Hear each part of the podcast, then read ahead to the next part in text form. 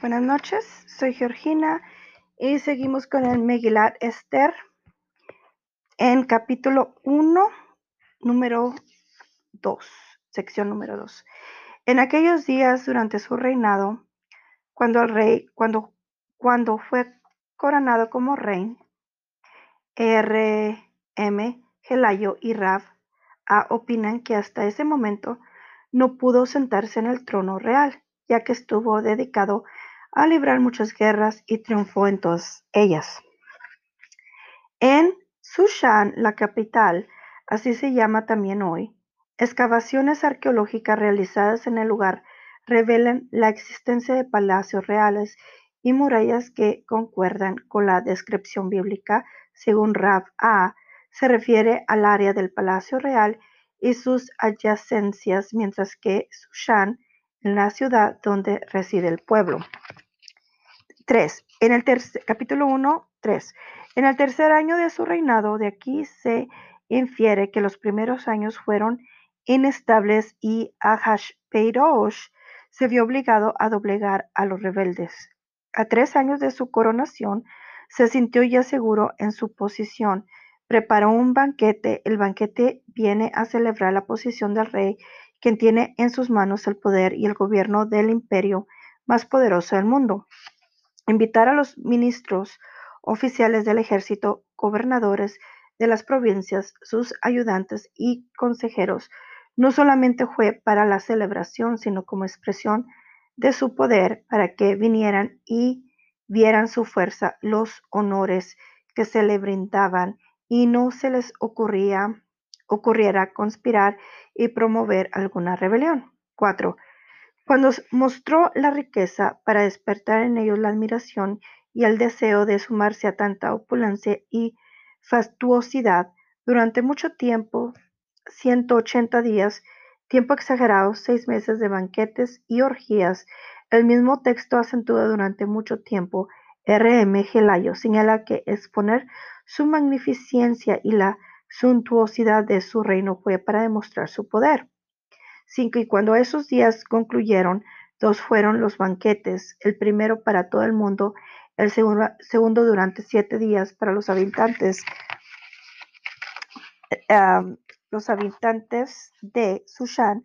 Banquete es una de las palabras clave del libro de Esther. Al terminar uno, comenzó el otro. ¿Cuál es el objetivo de citar en detalle ¿Qué es lo que se hizo de ellos?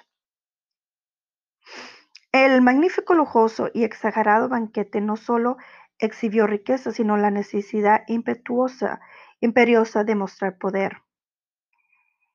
En verdad, esos banquetes fueron la, la prueba de su debilidad y falta de seguridad. El desenfrenado deseo de presumir demostró la debilidad del rey, la falta de solidez en el poder que intentaba sustentar y la limitantes de su fuerza. 6. Había telas blancas con todos los detalles. La meguila describe el lujo y la belleza como la costosa inversión que se hizo para la realización del banquete, todos de finas telas de algodón, cordeles de púrpura, barras de plata y columnas de mármol, muestran un derroche ilimitado. El mensaje era, les conviene estar conmigo, quien sea pegue a mí, enriquecerá. 7. Se sirvieron en copas de oro para mostrar el brillo de su riqueza. Distintas clases de copas, todo tipo de vasos, copas, vasijas y recipientes que no solo fueron traídos para beber, sino para que fuesen vistos. El Midrash afirma que se trata de algunos utensilios del sagrado templo de Jerusalén, por lo cual es costumbre en Purim entonar la lectura de estas palabras de Mequila con la melodía de Hija. Vino real en abundancia, mucho vino adecuado para una mesa real. R.I. Nahmías comenta que se trataba de viño añejo, con buen sabor y apariencia. Con la generosidad del rey, Rabá interpreta que así como el poder del rey es amplio, así fue la cantidad de vino que, que servían R.M. Gelayo agrega que la cantidad de vino era suficiente para la multitud de invitados y el vino era de una calidad digna de reyes. 8. Y la bebida se servía de acuerdo a la norma sin coacción, pues el rey había ordenado a todos los jefes de su casa hacer según el deseo de cada persona, y la bebida fluida generosamente, y nadie fue obligado a beber o nadie puso límites. Hacer según el deseo de cada persona. La orden real demandaba satisfacer los deseos de todos y cada uno de los participantes en el banquete. Sin embargo, este es un objetivo imposible. Cada ser humano quiere algo diferente. Uno desea algo y otro lo contrario. Rashi comenta que Rashi comenta que se trata de lograr que cada uno pueda cumplimentar su propio deseo. Bien, seguimos cada persona, los sabios interpretan que cada persona se refiere a Mordejai y a Amán, quienes tenían deseos contrapuestos. ¿Cómo hacer entonces? ¿Acaso se puede satisfacer opiniones contrapuestas y conformar a todo el mundo? 9. También la reina Vashti el texto bíblico debe leerse en toda su proyección, no solo lo que dice, sino también lo que quiere decir. El lector inteligente habrá de hurgar y, revelar el mensaje oculto. Este versículo insinúa la lucha de poderes que se dio entre Ahash, Peirosh y Vashti. El pueblo de los ministros Vashti actuó entre las mujeres como el rey entre los hombres. El texto hace patente la posición Vashti, la reina Rashi, dice que ambos fueron malvados, solo que la maldad de Ahashverosh fue mayor que la de Vashti. En el palacio del rey, en el palacio real, la residencia de los reyes, donde se tratan los asuntos del reino, según Rashabam, el banquete del rey fue en el jardín y el de la reina en el palacio real. 10. En el séptimo día, el Talmud relata que el séptimo día de referencia era Shabbat, y de aquí vemos que con la vara que mides te miden a ti. Vashti acostumbraba a humillar a las, a las jóvenes judías, demandando que en Shabbat se presentaran ante ella y trabajaran desnudas.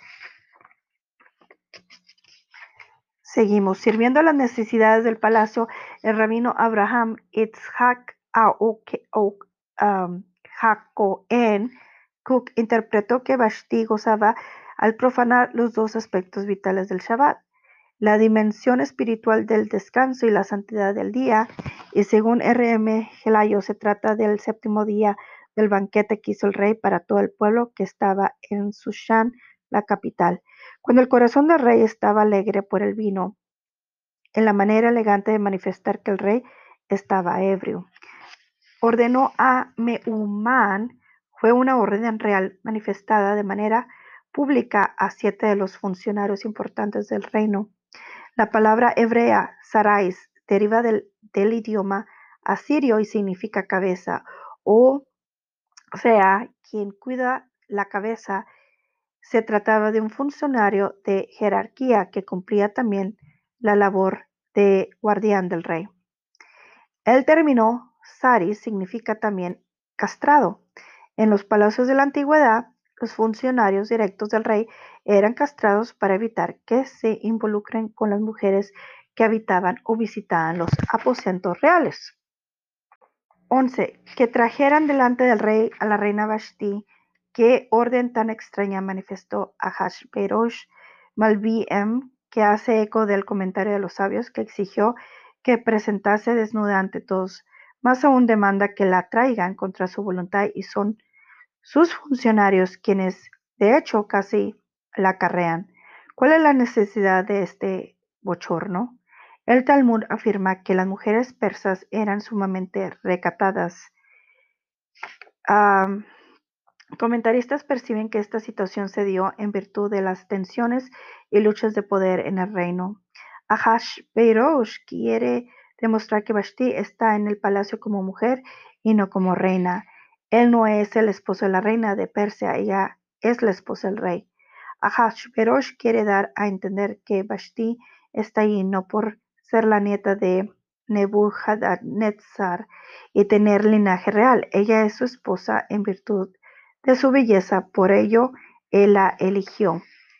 Enviar a los Sarisim para traerla también es una evidencia de la actitud del rey hacia Vashti para buscar o recibir a la reina.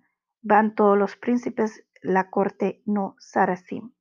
Bueno, aquí me quedo hasta el 12, leí desde el 2 hasta el 12 y mañana seguiré con capítulo 1 y empezaré en el 13. Muchas gracias.